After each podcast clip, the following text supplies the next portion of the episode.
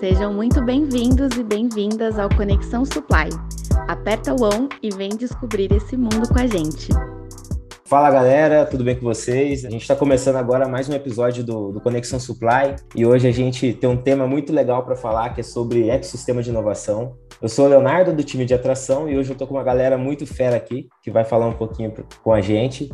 Se vocês quiserem se apresentar, a gente pode começar pela Bruna. Bom dia, galera, tudo bem com vocês? Obrigada, Léo, pelo convite. É, Estou muito feliz de estar aqui, compartilhar um pouquinho de todo esse aprendizado é, com vocês. Eu sou a Bruna, eu tenho 25 anos, estou na companhia há um ano e sete meses. Comecei como estagiária de gente performance na cervejaria de Guarulhos. E oito, é, 11 meses depois, o, o Furri me chamou para fazer parte do time dele na Cervejaria do Futuro. E desde então, faz um ano e pouquinho que eu faço parte de inovação aberta no, dentro do nosso time. Então, conecto todo, todo o nosso time com startups, universidades, centros de pesquisa e olho um pouquinho para fora de como que a gente pode resolver os nossos desafios aqui dentro do Supply. Legal, gente. Vou puxando a fila aqui. Então, eu sou Ricardo Miller, eu sou especialista de aceleração dentro do ZBS, que é uma das nossas é, áreas de excelência no supply. É, essa, essa função ainda gera um pouquinho de dúvida em todo mundo, porque é algo que até para a gente, dentro da Ambev, é um tanto quanto novo, mas basicamente as principais responsabilidades é oferecer aos grupos estratégicos é, novas formas, novas, é, novas opções de solução de problema. Então a gente vem com desenvolvimento de capacidade interna e desenvolvimento de players externos para ajudar a gente a dar celeridade na execução de problema. Então, um pouquinho das atribuições aí de um especialista de aceleração. Tenho cinco anos de companhia, já passei por diversas outras é, áreas dentro do supply, logística, packaging. E é um prazer estar aqui com vocês hoje para discutir um pouquinho sobre ecossistema de inovação.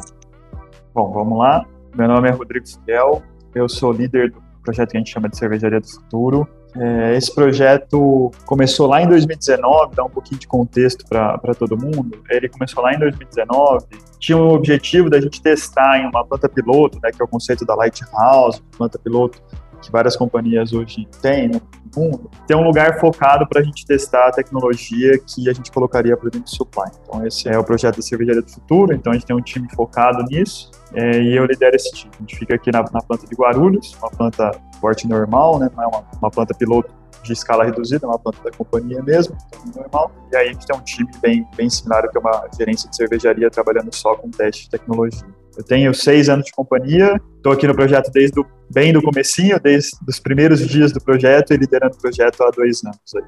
Eu sou o Heitor. Quando a gente fala inovação, já vem a palavra novo no meio, né? Então, eu sou um cara super novo na companhia, para trabalhar numa coisa nova também. Eu estou há pouco menos de um ano aqui na companhia. Entrei justamente para cuidar da parte de robótica. Então, sou o primeiro especialista em robótica da companhia, focado unicamente em robótica, né? A gente entra para trazer essa habilidade, esse know-how, essa expertise na parte de robô, pensando em atender vários índices da companhia, internalizando várias coisas para a companhia a respeito de robótica, ligado totalmente à parte de inovação com esse time aqui. Legal, show. E antes da gente entrar no tema mesmo de, de ecossistema de inovação, acho que a gente podia falar um pouquinho sobre a história em si, sobre como a Ambev veio trabalhando a evolução cultural. Se o Furriel quiser puxar para a gente aí. É, acho que assim, se a gente, talvez o começo tenha sido lá 2014, 2015, quando a gente começou a, a, discutir tecnologia de uma forma mais estruturada na companhia, que foi quando criou o Tech Supply e tal. Quando a gente pensa em inovação tecnológica industrial mesmo, mas a gente sempre foi uma empresa muito inovadora é, e quando a gente fala de consumo, né, a gente sempre foi uma empresa muito inovadora de produtos. Então a gente tem marcas aí que sempre inovaram no mercado, tem a Skol, que é uma marca símbolo de inovação, as primeiras latinhas, a primeira latinha de alumínio. Então, assim, a gente sempre teve muito à frente quando a gente olha também é, modelos de gestão, por exemplo, a, a, companhia foi pioneira de ter um dos, dos grandes sistemas de gestões do nosso país, é bem famoso também, o PIO. E aí, quando a gente começou a olhar para uma coisa mais de tecnologia mesmo, tecnologia industrial, acho, que a nossa jornada começou lá para 2014, 2015, com o que a gente chamou de Tech Supply, né, que era o, o departamento de tecnologia no supply. Começou com, sei lá, três ou quatro pessoas e aí foi se estruturando. Hoje já tem múltiplos componentes aí, agora, só que a gente sempre veio numa pegada até 2019, ali, meio de 2020, ter uma, uma visão centraliza, um pouco centralizadora da tecnologia, né? A gente imaginava que o caminho era a gente ter uma área corporativa que resolveria isso para a companhia como um todo. E aí, bem no começo de 2020, a gente começou a entender que isso não era muito o caminho que, que a gente devia seguir, por N motivos, por velocidade que a gente tinha, falta de capilaridade, falta de adoção, às vezes, de algumas coisas. E aí começou a entender que a gente deveria, de fato, trabalhar no, que a gente está chamando hoje de um ecossistema, né? Que aí surge toda essa, essa potência agora que, que acho que o Ricardo vai, vai dar mais detalhes para vocês mas que a gente começa a entender que a gente deveria espalhar essa, essa, essa veia de inovação tecnológica também nas plantas e que a gente deveria criar times nas plantas responsáveis por isso e não só um time corporativo e que o nosso time corporativo deveria ser muito mais o orquestrador dessa parada, mais o capacitador e o habilitador, né? Então, acho que o Ricardo vai falar várias vezes de que o ecossistema vai dar muita capabilidade para o campo, então, assim, de ser o, o centro que vai habilitar o campo a criar suas próprias coisas e a gente só está ali organizando e habilitando isso. Então, acho que se a gente fosse olhar um pouco da história, é um pouco disso. E a Cervejaria do Futuro e o próprio Cervejaria do Futuro faz parte do, do projeto Tech Supply, que hoje chama Biotech, né? E também passa por essa evolução, né? A gente no começo pensou que a gente ia fazer um rollout do, do conceito de Cervejaria do Futuro. Um exemplo para vocês bem prático. A gente achou que ia testar em Guarulhos e a gente ia sair replicando para as outras plantas ano após ano que a gente fazia aqui em bloco, né? A gente testaria em 2019, 2020 a gente estaria implantando em mais duas cervejarias, em 2021 estaria implantando mais cinco cervejarias e tinha um roadmap bem extenso. A gente entendeu em 2020 também que o caminho não era aí, então que a gente tem que mais criar capabilidade, mostrar para o campo como usa, treinar o campo para usar e eles mesmos fazerem, eles mesmos adotarem as próprias inovações que a gente está tá desenvolvendo. Então acho que é um pouco disso que eu, que eu penso na, na história e se o Ricardo quiser complementar. Não, perfeito, Fui. Pegando um gancho do que tu falou, quando a gente fala de, de cultura de inovação e o grau de maturidade, como que a Bev, principalmente o supply, foi lidando com, com essa evolução, para mim fica muito marcante os pontos é, que tu comentou e principalmente como que a gente foi se organizando e foi aprendendo com todo esse processo e foi criando as sinergias, que nem o Furriel comentou. Isso é um modelo um pouco mais centralizador, que achava que teríamos um centro de inovação onde tudo, todo mundo iria recorrer a ele para buscar as novas tendências, o que estava o que estava sendo desenvolvido. E depois a gente vendo que inovação ela é, culturalmente ela precisa permear todos os elementos de uma organização. Então a gente falando de inovação desde o campo, com a criação dos ITFs, dos labs dos labs de cada unidade, a gente estruturando uma sinergia muito grande entre esses laboratórios de cada unidade, com os departamentos corporativos e esse grau de maturidade organizacional começando a mostrar os primeiros resultados e a gente construindo as sinergias e entendendo que cada elemento dessa, dessa nosso ecossistema de inovação teria de responsabilidade as trocas e os aprendizados que a gente teria um com os outros. Então, eu vejo muito tudo isso que o Furriel comentou, esse nossa evolução do grau de maturidade dentro de inovação.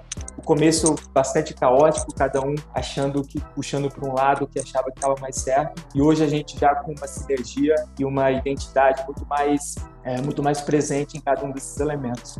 E aí, assim, é, nessa evolução, que fica muito claro para mim, eu não sei se, se, vocês vão concordar, e aí, Luna, Heitor, o próprio Leonardo, se quiserem comentar, Ricardo, é que as coisas vão acontecendo do jeito que, para mim, é o DNA da companhia, assim, é de uma maneira ousada, não, não vou dizer que é uma maneira louca, mas uma maneira ousada que a gente vai construindo conforme a gente a gente vai conseguindo e vai aprendendo com isso. Não vamos criar um mega plano gigantesco de como trazer inovação para dentro da companhia, para dentro do mundo industrial, a gente vai fazendo aos pouquinhos e aí a, a, história vai se construindo dessa forma de realmente de aprendizado. Acho que a gente vai falar bastante de aprendizado hoje, mas a própria história é uma, é uma história de aprendizado. Então, assim, a gente começa com uma ideia, coloca gente boa para trabalhar naquilo e a gente vai entendendo que, pô, a gente tinha um conceito de fazer rollout desse jeito, aí no ano um, seis meses depois, a gente entendeu que não era esse jeito que a gente tinha que fazer, era outro, que a gente tinha que criar capabilidade no campo. A gente testou de alguns jeitos, alguns deram certo, outros deram errados. E agora a gente está colocando bastante força no ecossistema, né, para ele crescer bastante. Pode ser que daqui seis meses a gente se junte de novo e chegue à conclusão que algumas coisas foram erradas e que a gente vai seguir para um outro caminho, mas acho que isso é muito o, o DNA da companhia de, de fazer as coisas acelerarem e acelerarem de um jeito que, que dá bastante resultado. Então eu vejo que nessa história também tem, tem muito isso. Para comentar o que o Furiel e o Ricardo já falaram, eu acho, acho muito legal justamente essa parte que não é uma centralização de fato, é mais uma, uma forma de orquestrar é, uma, um modo em que todo mundo coopere, trabalhe, e justamente pensar nisso, de que a ideia é fazer com que haja uma cooperação, é um ecossistema, né? Onde o, um dos fatores mais importantes para a gente ter uma cooperação é justamente a sinergia que o Ricardo falou, ou seja, uma comunicação que esteja fluindo, uma comunicação que aconteça para ter, ter um alinhamento do, do, do, grupo, pensando pela orquestra que esse, que esse órgão central, digamos, mas não central de si, é, estaria fazendo. E o legal também é que, como o Furiel falou, é um organismo vivo. Ele não, é uma, não tem uma cláusula pétrea ali. É um organismo que está aprendendo, está evoluindo e atingindo novas metas e crescendo sempre. Muito legal, gente. E eu queria saber um pouquinho também sobre a importância e todo o impacto que esse movimento vem gerando para o supply. Deixa eu começar essa e aí vocês vão me complementando. Mas para mim a grande importância do nosso ecossistema de inovação, dessa nossa organização interna, é muito uma pressão que o supply vinha sofrendo ao longo dos, dos últimos anos em relação aos outros mundos da Ambev. Então, a gente tradicionalmente sabe que a Ambev, que eu fui é uma empresa super inovadora, principalmente dentro de portfólio de produto e tudo mais, e o supply, como os meios industriais, a gente vinha sofrendo uma pressão muito grande por conseguir acompanhar o ritmo dos outros mundos da Ambev, e aí o cliente cada vez mais, os consumidores cada vez mais buscando por produtos premium, por uma, um portfólio maior de produtos, isso tem um impacto gigantesco dentro do mundo industrial, quando a gente olha a eficiência, a capacidade de produção e a importância para mim, do ecossistema de inovação é a gente conseguir dar o pace, acompanhar esse ritmo que os consumidores estão puxando na ponta. E para a gente conseguir ter essa flexibilidade, acompanhar essa complexidade de produção, a gente precisou estruturar todos esses elementos que a gente comentou anteriormente, orquestrados de maneira única. Então, para mim, a grande importância do ecossistema de inovação é a gente conseguir dar o pace, conseguir ter a celeridade de inovar para conseguir atender o que o consumidor lá na ponta está exigindo. Vou puxar um pouco a sardinha para o meu lado agora para dar alguns exemplos de impacto que eu imagino. Assim, se a gente fosse pegar, talvez o propósito mais fundamental da cervejaria do futuro é realmente testar as coisas e aprender com elas antes da gente fazer um grande rollout para a companhia, por exemplo. E aí, quando a gente pega é, impactos que a gente tem hoje gigantesco na, gigantescos na companhia, a gente pode começar falando, sei lá, Papo D, ou que é só para não sei se todo mundo tem conhecimento desse nome, é o sistema de dashboards que a gente usa na companhia. Então, assim, hoje tem um time todo dedicado que faz isso crescer, que fez isso ter o tamanho que tem, mas surgiu de grandes dificuldades que a gente teve aqui em Guarulhos, na Cervejaria do Futuro, de como a gente ia tratar os dados lá em 2019. Então, assim, a gente lá em 2019 estava tentando usar outras ferramentas que inviabilizavam. E até 2019, quando a gente olha como companhia, por exemplo, a gente tinha muito pouco ou praticamente nada de visualização de dados no campo. Então, era assim, era é uma coisa, quem olha assim, o antes do Papo Day e o depois do Papo Day para a companhia no mundo industrial, vai ver que a gente fez uma mudança gigantesca de como a gente olha para os dados. Isso começou lá em 2019 com uma sementinha que a gente começou aqui em Guarulhos de falar assim, cara, a gente tem que começar a olhar os dados de um jeito diferente. A gente buscou várias plataformas e no fim, depois de testar várias e não conseguir evoluir, surge o Papo D, da ideia de uma pessoa que trabalhava aqui, aqui junto com a gente, no nosso time, e virou uma mega potência. Então, assim, pra, esse é um exemplo claro do impacto que a gente tem na companhia com uma iniciativa que começou extremamente pequena. Ou posso dar exemplo, por exemplo, o Soda, que faz é o nosso sistema de coleta de dados hoje da companhia, agora virou o sistema de coleta de dados global da companhia, também surge da gente ter implantado aqui em Guarulhos uma, um sistema de dados que a companhia globalmente achava que era a solução, a gente testou, testou, testou, depois de quase dois anos chegou à conclusão de que o caminho não era por ali, e de muitos insights que a gente teve aqui, nasce um sistema novo de coleta de dados da companhia. Então, assim, esse é o impacto que a gente causa olhando internamente, e aí tem mais dois que aí eu vou comentar e acho que depois a Bruna pode estruturar e o Ricardo também, que é quando a gente olha também para fora, né? Então, assim, eu brinco com a Bruna e com o Ricardo. Quando a gente começou a discutir, trabalhar com universidades, startups lá, começo de 2020, acho, eu não imaginei que a gente andaria tão rápido, né? Então, assim, eu não, não imaginei que a gente receberia feedbacks tão positivos, por exemplo, de alunos é, de universidades dizendo que o projeto que eles tocam com a gente foram os melhores projetos da vida deles, ou que foram extremamente relevantes na vida deles, ou também não imaginava que em tão pouco tempo a gente veria, sei lá, seis, sete pesquisadores ao mesmo tempo dentro de uma cervejaria nossa discutindo um problema nosso. Então, assim, tem todo um impacto interno que a gente causa para a companhia e tem todo um impacto externo, que aí é muito fruto do trabalho da Bruna e do Ricardo, e aí se eles quiserem comentar um pouquinho mais, eles têm mais propriedade que eu até para falar disso. É, a inovação aberta, ela chega muito para nesse sentido de colaboração, né? Como que a gente, como Ambev, pode colaborar com outros ecossistemas, com outras pessoas fora da Ambev. Então, com startups, universidades, centros de pesquisa, até outras grandes empresas, né? Então, é, eu gosto de falar que a inovação aberta é uma maneira que a gente encontrou de inovar a maneira de fomentar a inovação porque a gente já estava acostumado a inovar e pensar muito dentro dos muros da Ambev, né? Como que a gente resolve os nossos problemas?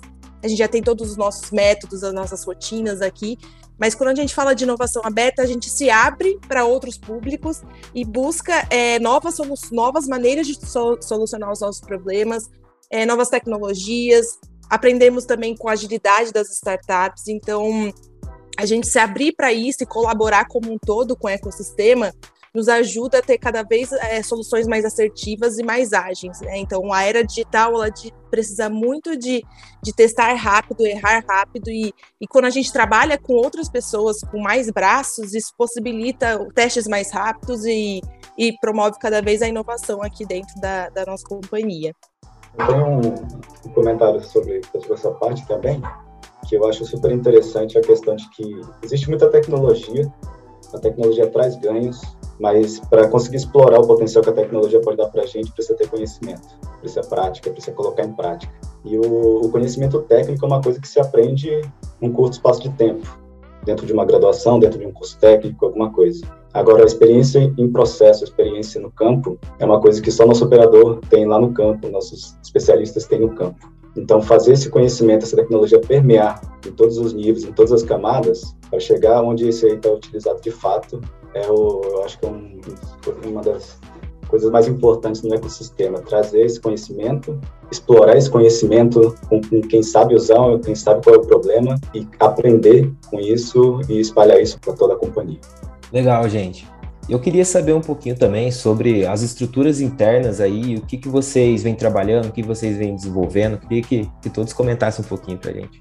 Vou começando a puxar pelo, pelo macro, como que a gente organiza, como a gente enxerga hoje o nosso ecossistema de inovação, ele é basicamente dividido em três grandes plataformas. Então, a primeira delas é a inovação aberta, que a Bruna já comentou, e ela vai, talvez ao longo aí do dia, do nosso, do nosso momento, vai aprofundando. A gente também tem uma plataforma de inovação corporativa, a gente chama do ecossistema corporativo, que é basicamente o desenvolvimento dos laboratórios, das capacidades internas, que vão, é, que vão ser uma ferramenta super importante na conexão com os grupos estratégicos, aqueles grupos que cuidam de grandes objetivos estratégicos dentro da nossa companhia. Então, esse, esse ecossistema corporativo ele vem para acelerar e conseguir dar poder de execução para esses grupos estratégicos. E por último, a gente fala muito do bottom-up ecosystem. Então, como que a gente, é, como uma companhia, consegue se conectar tanto no mundo corporativo como no é, fabril, e como acelerar as ideias que estão nascendo no campo,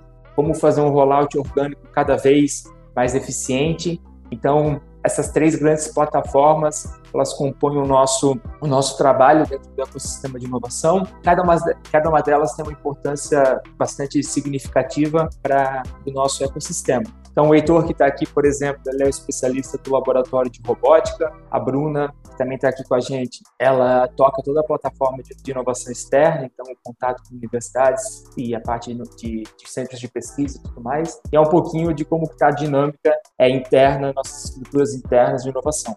Aí aqui do, do nosso lado, aqui, a gente como o Guarulhos faz parte do ecossistema também, a gente tem uma organização, vou começar da parte dos objetivos, né? Então, assim, hoje a gente olha basicamente três objetivos aqui, um é de controle de processo, muito foco em qualidade do nosso produto, um é em flexibilidade dos nossos processos e o último é em custo, como que a gente otimiza os custos operacionais da, das nossas cervejarias. E a estrutura do nosso time aqui, inovação, similar a uma estrutura de uma cervejaria também. Então, assim, a gente tem líderes de, de área, né? Então, assim, a gente tem é, um líder de processo, um líder de packaging e um líder de energy fluids, como se fossem os respectivos gerentes das áreas na cervejaria. E depois a gente tem várias áreas é, suportando esses líderes. Então, assim, quando a gente fala estruturalmente, a gente tem uh, especialistas de automação, especialistas de instrumentação, de robótica, de qualidade, de manutenção, de inovação aberta, que é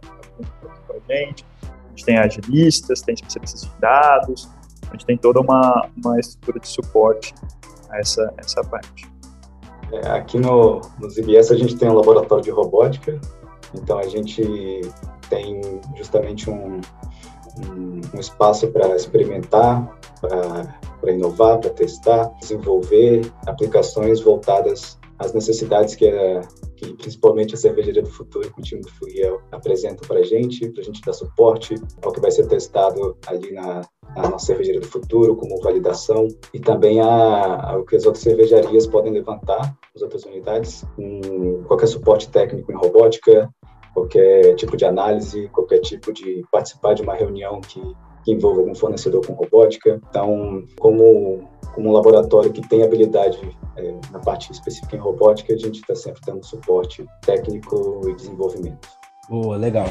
E o Heitor já comentou um pouquinho com a gente, né? Falou sobre conhecimento. E eu queria entender com vocês como vocês encaram toda essa questão de, de aprendizagem, talvez de uma mudança de rota que precise fazer durante algum processo, algum trabalho. Até o Heitor, se ele quiser começar comentando aí com a gente.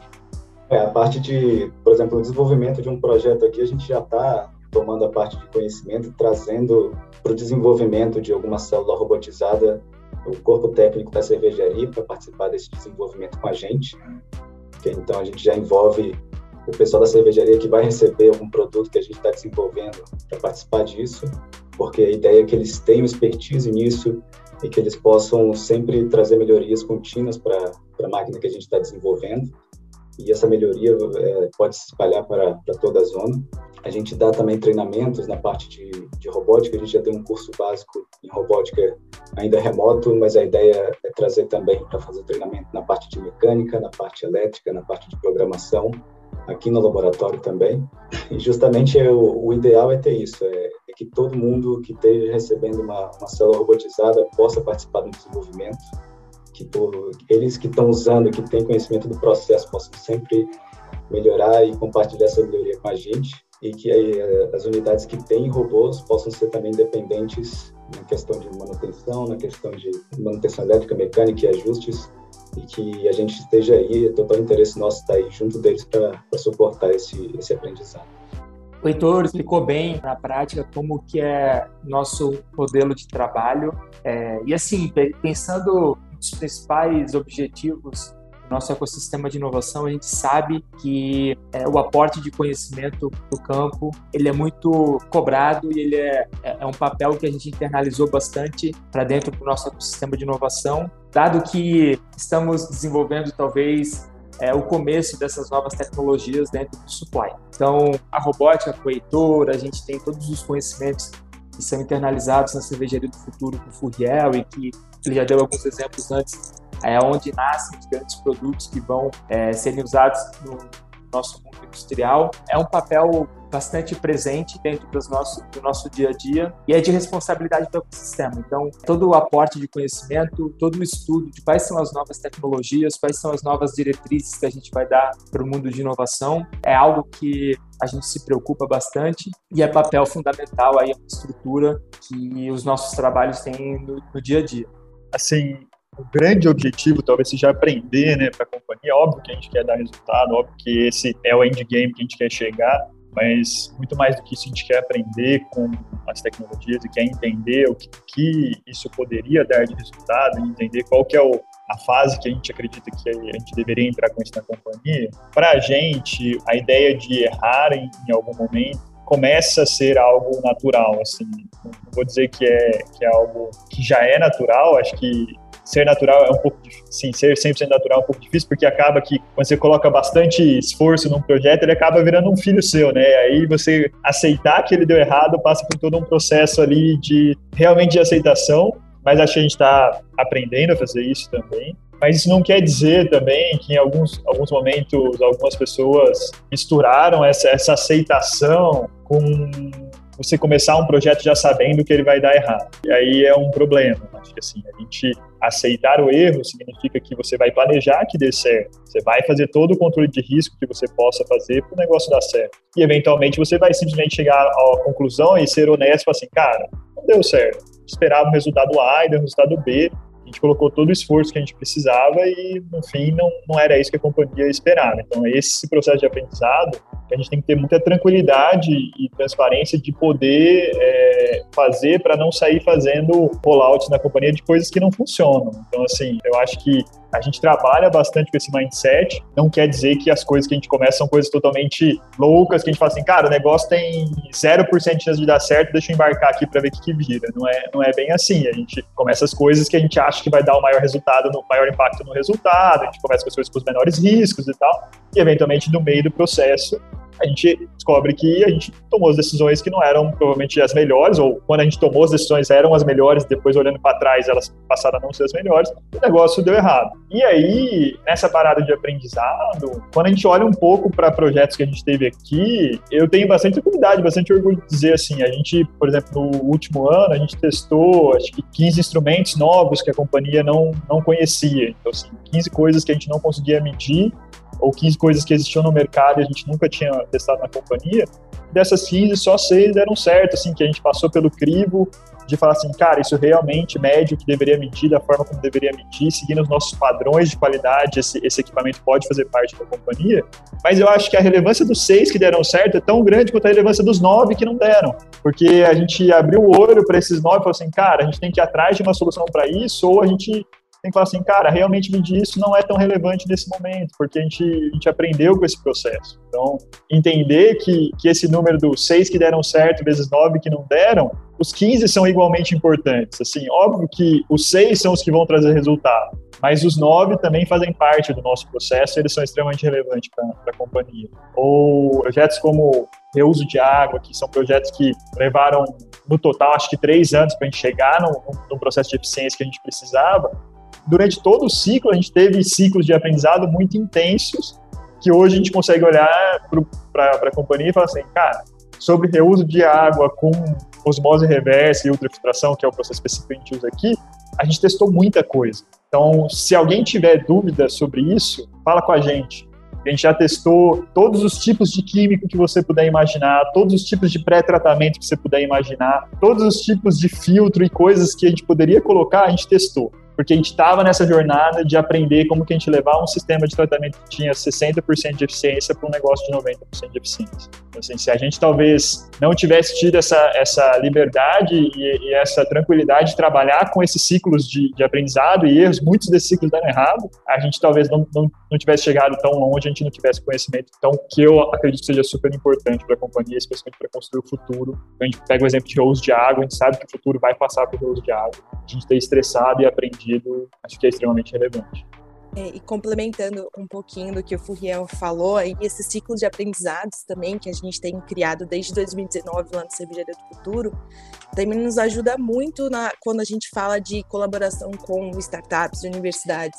Né, porque só o ano passado, por exemplo, com provas de conceito com startups foram, foram 10. Assim. Então, a gente aprende a, a errar e aprende a, principalmente a como a gente pode gerir os nossos projetos, né? Então, muitos do que a gente tem trazido quando a gente começa um relacionamento com a startup é como que a gente pode né, trazer todo o planejamento do projeto desde lá no início.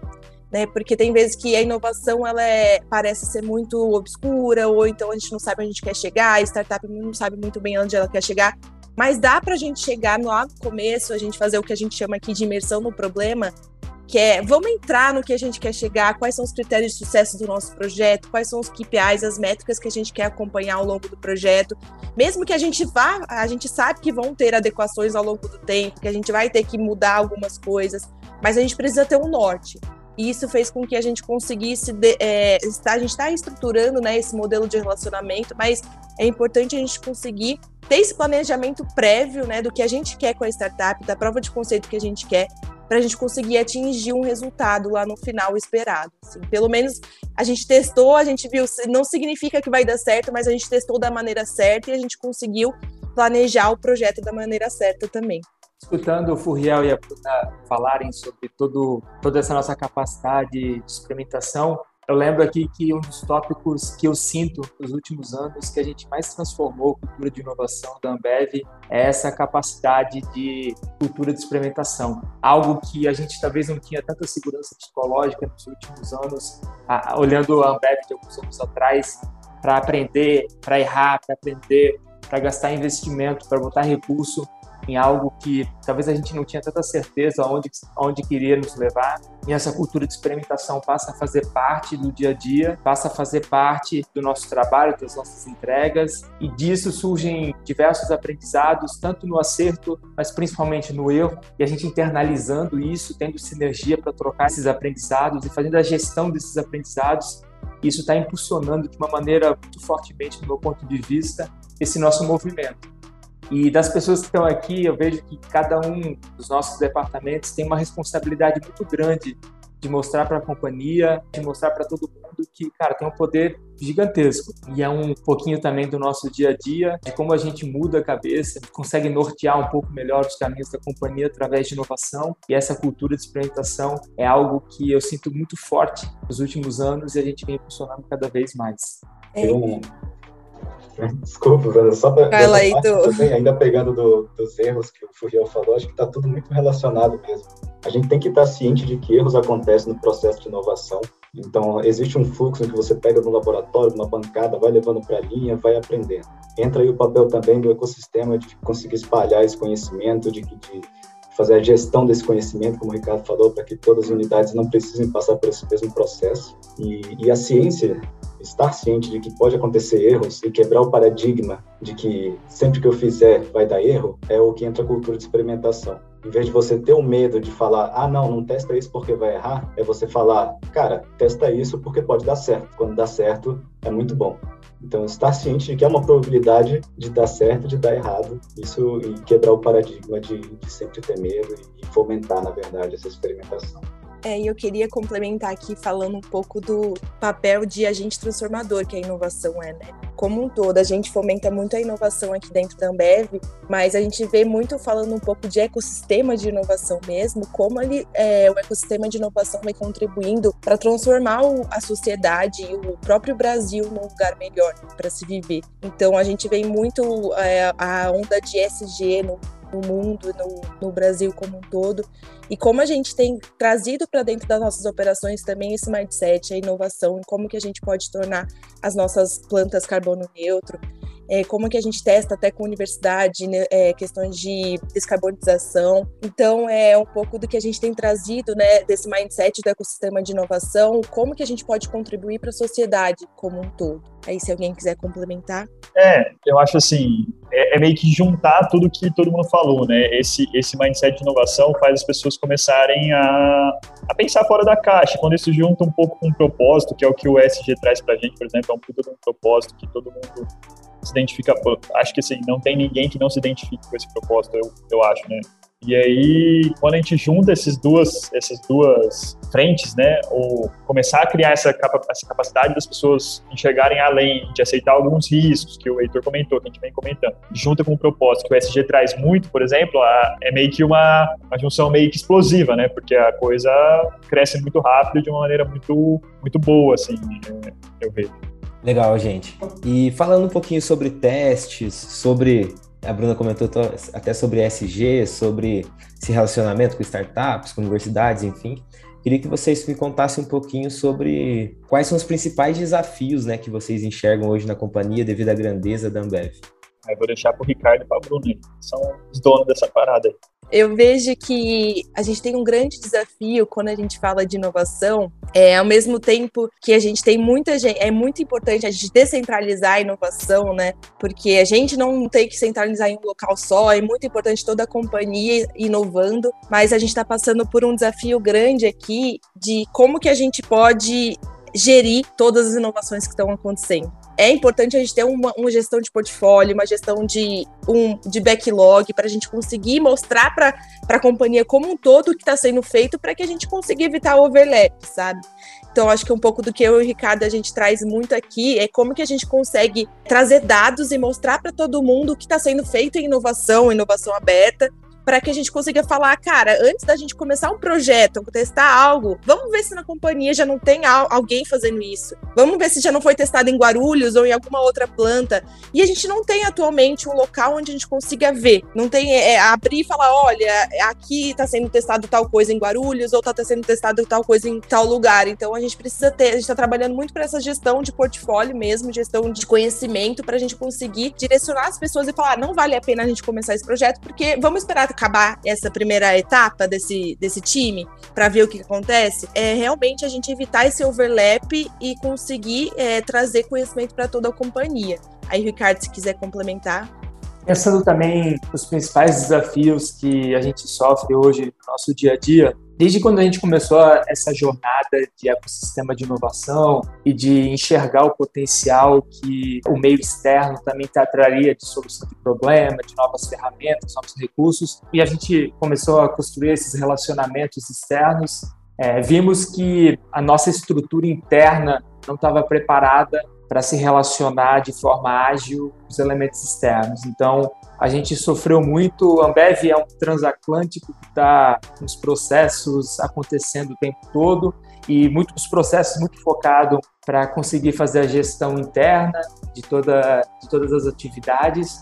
E a gente viu que a gente iria precisar passar por uma transformação e uma desburocratização interna muito grande para conseguir suportar é, de forma ágil todos esses elementos externos que estavam entrando, esses novos players, como a gente iria se relacionar com as universidades, com os centros de pesquisa, com as startups, e vimos em certo momento que a nossa estrutura atual ela não estava preparada para conseguir ter um relacionamento efetivo com esses elementos externos. E aí a jornada que a gente passa no momento, a jornada de desburocratização, a jornada de repensar alguns processos de forma mais ágil, principalmente sobre a ótica do relacionamento externo. Então, é uma das, é uma das dores que a gente vem, a gente vem transformando o supply para conseguir atender.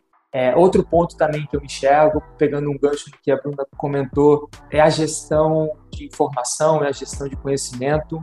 Então, desde o início, comentamos que a Ambev ela ela trata a inovação de forma descentralizada. O campo, as unidades fabris, elas têm até certo nível poder bastante grande de transformar o dia a dia e de inovar, assim como os centros corporativos, os centros de excelência. E a gestão desse portfólio de inovação ele é bastante complexa de ser feito. Um grande papel, uma grande responsabilidade das pessoas que estão aqui hoje é fazer essa gestão de informação, é fazer esse, essa troca de informação de, de forma que a gente evite overlap, e acabe conseguindo orientar todo o nosso portfólio de inovação de forma estratégica. Né? E por último, é uma das coisas que a gente vem passando nos últimos anos, vem transformando, mas é uma jornada e é esperado já que essa jornada dure alguns anos, mas é a cultura de, de inovação presente na cabeça de todo mundo do mais lá do, da, da, unidade fabril até a alta gerência, eles estarem com o mindset de inovação, estarem com a cultura de inovação super presente no dia a dia e a gente entendendo um pouco como funciona uma análise de risco, como funciona os investimentos para inovação e como, como que isso tem que estar na cabecinha de todo mundo, tem que estar presente na rotina de todo mundo, porque só dessa forma uma organização consegue ser orientado em inovação. Então, acho que são alguns dos principais desafios que eu vejo que a gente, no dia a dia, vem trabalhando para conseguir cada vez mais fazer da Ambev uma potência de inovação. Eu tenho um comentário nessa parte também, que justamente concordo plenamente que tem que ser um ambiente distribuído, não deve ser centralizado de forma alguma. Quanto mais distribuído, melhor. Eu acho que isso que o ecossistema vem, a gente já comentou várias vezes aqui. E isso tem um paralelo muito forte com o desenvolvimento científico e, e publicação científica, entendeu? A comunidade científica vem desenvolvendo, inovando sempre, compartilhando esse desenvolvimento de forma escrita, através de, de artigos científicos. Isso está sendo colocado em xeque, isso é uma coisa que vem do século XIV e até hoje não mudou, mas você vê que a nossa era de comunicação, digitalização, o acesso à internet possibilitou os últimos avanços que a gente tem tido, porque justamente a gente tem um acesso muito rápido a tudo que está sendo desenvolvido, para que ninguém tenha que criar de novo em cima daquilo que foi criado. Então, a gente tem alguns meios dentro da companhia de divulgar o que foi, a gente fala, mostra, tem vídeo, mas talvez um, uma forma escrita, catalogada, como a Bruna falou, uma forma de gestão, acho que é um desafio bem grande. Como que a gente consegue fazer isso da forma mais eficiente para gerar cooperação e também competitividade? A competitividade é uma coisa é, saudável dentro de, de, certos limites, então essa gestão realmente é, é um desafio. Eu já eu já estive em vários laboratórios, já comentei isso com o Ricardo várias vezes. Você tem um laboratório dentro do mesmo prédio, o cara do lado está fazendo a mesma coisa que você e você não sabe, justamente por falta de, de comunicação, porque é um desafio. É um desafio que nem os maiores laboratórios do rendimento resolveram ainda, e os artigos científicos, da forma que são, também não resolveram ainda. Mas é, é super interessante essa parte. É, e a gente trazer esse conhecimento, essa gestão de informação, né, facilita tanto o nosso trabalho interno, porque a gente vai saber é, o que começar, o que não começar, como tirar aprendizado com a equipe que já, já fez aquele projeto, né? Mas também quando a gente fala de reputação, quando a gente conversa assim com algumas alguns centros de pesquisa, algumas universidades, eles, eles a primeira, muitas das vezes a gente até ouve, né, Ricardo? Ah, mas a Ambev já veio aqui falar com a gente. Porque a Ambev é muito grande, então provavelmente alguém da Ambev já foi falar com esse, com, esse, com esse professor ou com essa universidade. Só que a gente não sabe quem foi e a gente não sabe o que, que deu dessa relação, sabe? Então acho que é importante a gente trazer esse time aqui, trazer toda essa gestão de, de portfólio, gestão de, da informação, para a gente conseguir também cuidar da nossa reputação, né? Falar, olha, eu sei chegar lá pro professor, falar, eu sei quem foi, mas não é isso. Eu explicar até para eles, né? Eles têm muitas dúvidas, qual que são as áreas da Ambev, quem que tá vindo falar comigo agora. Então a Ambev é muito grande, então a gente conseguir falar, olha, eu sei quem foi que veio falar com você, eu sei o que, que aconteceu, só que eu quero algo diferente, eu quero algo complementar. Então ajuda a gente também a gerir toda essa questão de reputação, né? Eu acho que é muito o um papel muito importante desse time que está aqui, já que a, a inovação ela está descentralizada, nosso papel gerir, trazer os, os modelos de gestão e as ferramentas para isso. Então, eu que o Ricardo a gente bate bastante na tecla como que a gente vai capacitar as pessoas, mostrar como que se inova, quais são as ferramentas, como que a gente faz a gestão de portfólio, como que a gente acompanha os riscos de uma prova de conceito. Então, muito do nosso papel aqui é mostrar o que, que deve ser feito ao longo de um processo inovador, sabe? Legal. Aqui é um papo super rico, né? Super completo. Eu acho que para a gente encerrar agora, eu queria deixar uma pergunta aqui, mais uma, uma reflexão mesmo, né? Que é o que vocês enxergam para o futuro da engenharia dentro do supply? Eu não tenho uma resposta muito precisa para isso, não, porque assim, acho que se eu, se eu, fosse dar uma resposta da forma como eu enxergo as coisas, assim, o futuro da engenharia dentro do supply da Ambev tem que ser o supply estar pronto para levar a companhia onde ela quiser. O supply nunca ser gargalo. Assim, o supply tem que andar na frente, tem que entender que é a engenharia que a gente precisa é que vai fazer isso. Exatamente como vai ser, não sei. Que eu sei é que a gente precisa ter essa capacidade de aprendizado, a gente precisa entender, assim, olhando, por exemplo, para quem pensa em entrar na companhia e para quem, sei lá, vai assistir o, o podcast aqui, vai ouvir o podcast e está estudando, é que a gente precisa cada vez mais que as pessoas, como engenheiros ou não engenheiros, tenham essa capacidade de aprendizado, essa capacidade de transformação, essa, essa capacidade de entender a situação atual, olhar para o futuro, entender como, como as coisas do futuro podem estar vindo e como que a gente prepara a nossa engenharia, o nosso supply, para estar pronto para o que o mercado vai existir. Sei que é uma resposta bem genérica, mas é a forma como eu enxergo. Assim, eu, eu não consigo imaginar. Assim, eu, eu tenho vários palpites de como seria o futuro. Eu gosto de assistir Black Mirror, por exemplo, então eu poderia fazer várias, várias projeções aqui do, do como seria, mas acho que eu teria bastante chance de errar. Então, assim, exemplo disso é quando a gente se pega e fala assim, cara, qual que é um sonho de flexibilidade? Ah, eu gostaria que que daqui X anos, ou daqui, sei lá, 10 anos, 20 anos, o cara pudesse pegar o aplicativo dele, escolher a cerveja que ele quer, fazer a receita dele e mandar produzir. Legal, daqui a 10, 20 anos vai ter celular? Sei lá, não sei. Talvez o cara, o nosso celular seja um chip que a gente esteja implantado aqui atrás da orelha e é isso. E aí talvez toda a minha projeção do, do que é o futuro morreu aí já, né? E se a gente olhar que 10 anos atrás, sei lá, smartphone nem existia, provavelmente, então, assim, a evolução é muito rápida. Mas eu, eu acho que, assim, olhando como objetivo principal, como engenharia, é a gente tem que transformar o nosso parque industrial e, e pensar que a gente tem que habilitar a companhia a estar onde ela quiser, em qualquer futuro. Então, acho que esse é o, o que eu imagino da nossa engenharia. É, o, o meu lado também vê uma coisa bem passional, assim, sabe? eu entrei na companhia guiado por essa paixão assim de ver justamente, principalmente a parte de robótica chegando aqui no campo, entendeu? Então eu imagino essa, todas essas linhas bastante robotizadas, bastante robô, autônoma, flexível, o operador estando sempre ali a par com seu conhecimento de processo, entendeu? Trazendo capacitação para os operadores, para o corpo técnico, para poder sempre explorar o máximo possível que a robótica pode trazer, mas é bem passional isso, entendeu? É uma coisa que é um sonho, na verdade. mas é alinhado com o que o Furiel falou. É, e eu já vi bastante coisa disso, de que justamente o supply o supply levantando os problemas e a gente podendo resolver esses problemas que o supply pede para a gente resolver na parte de engenharia, para sempre estar tá com aquele, com aquele óleo bem, bem tunado na, nas engrenagens, eu acho que é, é o nosso papel. E para a robótica traz justamente um pouco disso também.